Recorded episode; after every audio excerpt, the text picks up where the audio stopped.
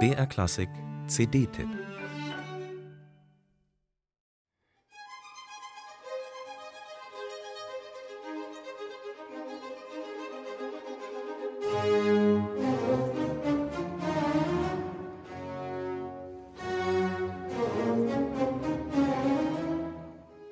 Unfreiheit ist der Tod jeder Kreativität.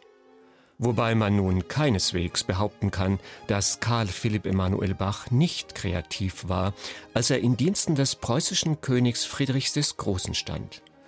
Zu lang war er allerdings dort, von 1738 an genau 30 Jahre Hofcembalist.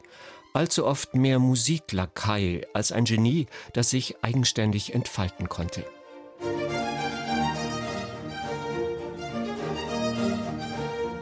Weil ich meine meisten Arbeiten für gewisse Personen und fürs Publikum habe machen müssen, so bin ich dadurch alle Zeit mehr gebunden gewesen als bei den wenigen Stücken, welche ich bloß für mich verfertigt habe. Ich habe sogar bisweilen lächerlichen Vorschriften folgen müssen. Dann endlich ein anderer Wind. Karl Philipp Emanuel Bach ging weg von Berlin nach Hamburg, wurde dort gefördert und gefeiert, konnte endlich das ausleben, was in ihm steckte. In diesem neuen Klima der Individualität und Unangepasstheit entstanden sechs Hamburger Sinfonien, die das Orchestra of the 18th Century unter Alexander Janicek gerade neu eingespielt hat.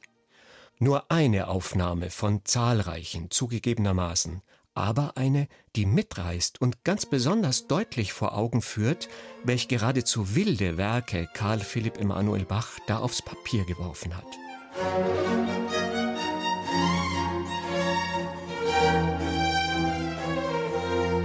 Nicht umsonst entstanden die Hamburger Sinfonien genau zeitgleich mit Goethes Werther, jenem bahnbrechenden Grenzgang zwischen Empfindsamkeit, Exzentrik und Tragödie.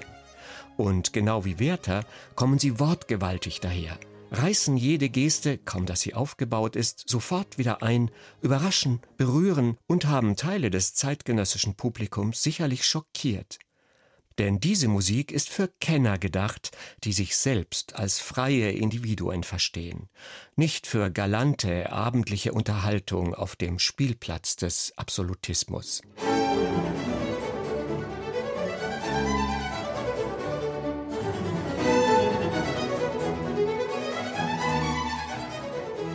Auch von ihren Interpreten fordern die sechs Hamburger Sinfonien ein Maximum an Musikalität und technischer Souveränität.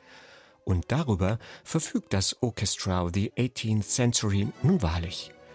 Mit hörbarer Freude am dynamischen Kontrast werden Karl Philipp Emanuel Bachs scharfe Bruchkanten zwischen laut und leise, zwischen graziöser Anmut und ruppigen Dissonanzen, zwischen Traurigkeit und Freude geradezu zelebriert. Das alles mit messerscharfer Präzision, die keine Wünsche offen lässt.